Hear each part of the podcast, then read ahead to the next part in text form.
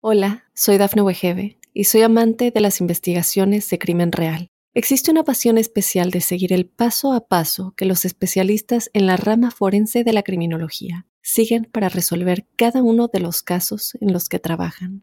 Si tú, como yo, eres una de las personas que encuentran fascinante escuchar este tipo de investigaciones, te invito a escuchar el podcast Trazos Criminales con la experta en perfilación criminal, Laura Quiñones Orquiza, en tu plataforma de audio favorita. Para los Piscis, un saludo muy especial. Llegó el mes de junio, con sus encantos, con su energía particular, con sus exigencias. Pero bueno, cada mes nosotros elaboramos eh, como unas... revisamos y validamos la presencia de unas palabras o de unas frases. La primera es retornar. Retornar, retornar es el pasado, porque el retorno nos recuerda que el pasado existe. Y aunque la prioridad nuestra siempre es mirar hacia el mañana, es un periodo donde es posible retornar a las raíces, validar quiénes somos, ¿Qué traemos para la vida? ¿Cuáles son las herramientas que tenemos? Revisar acuciosa y cuidadosamente qué pasó con nuestros antepasados, cómo vivieron, qué semillas sembraron, qué fue lo que hicieron, por dónde caminaron. Y vale la pena desandar esos pasos de manera consciente. Em, y la otra palabra es evaluar.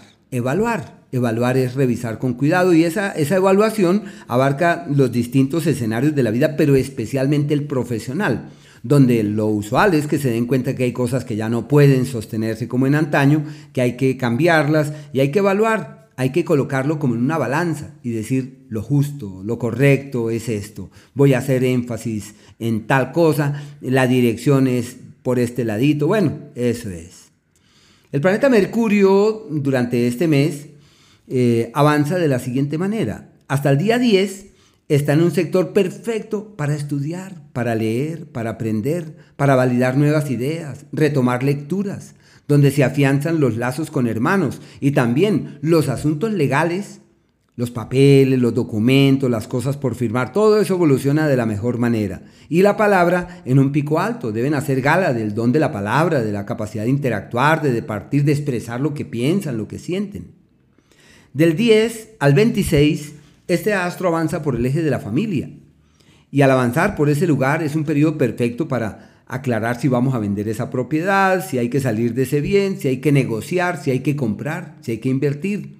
Pero también es como si la vida apuntara en la dirección de quienes tienen que estar muy pendientes o muy atentos de sus seres queridos. En lo profesional ya se saben qué es aquello para lo que no nacieron y donde logran darse cuenta en qué no hay que hacer énfasis pero hay que aprovechar este periodo para solucionar todos los temas familiares mediante el diálogo apacible, mediante una comunicación fiable y segura, en donde sea factible resolver todo aquello que pueda ser foco o fuente de intranquilidad, de preocupación o de malestar. Su incidencia es excelente desde ese punto de vista. Y el día 26 Mercurio entra en el eje que regula el amor y la piel, los sentimientos, los afectos, y entran en un escenario perfecto para redefinir la historia en el amor. Si alguien se aparece por allí, quiere organizarse, quiere embarazarse, quiere tomar decisiones radicales, rotundas, bueno, una temporada favorable desde ese punto de vista eh, y se le denomina el tiempo del amor verdadero. El Sol, hasta el día 21, está en un entorno Em, igual que Mercurio, reforzando todos los asuntos de orden familiar y de carácter doméstico. Es como si la vida concurriera hacia allá, como si la vida premiara en esa dirección y hubiese que estar pendiente de todo lo que atañe a esos asuntos, su casa, la propiedad, si compramos, si nos mudamos. Se favorecen los emprendimientos con los seres queridos, como un trabajo un emprendimiento o mover un dinero. Bueno, es tomar grandes decisiones en el hacer eh, con los seres queridos y donde pueda haber una energía que, que trascienda y que, que, tenga una particular estima o una particular significación. Por eso es un ciclo muy favorable en torno a esa área.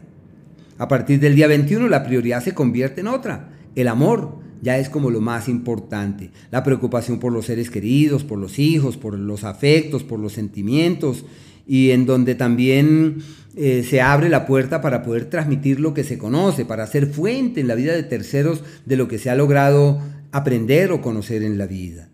El planeta Venus hasta el día 5 está en el eje del amor y la piel, de la sensualidad. Una temporada bonita para rescatar la pasión, la piel, la conexión profunda con la pareja. Y la persona que llega es alguien con quien ya uno sabe que eso es solo pasión. Hay una magia allí, una fuerza de atracción muy poderosa de la que es muy difícil librarse.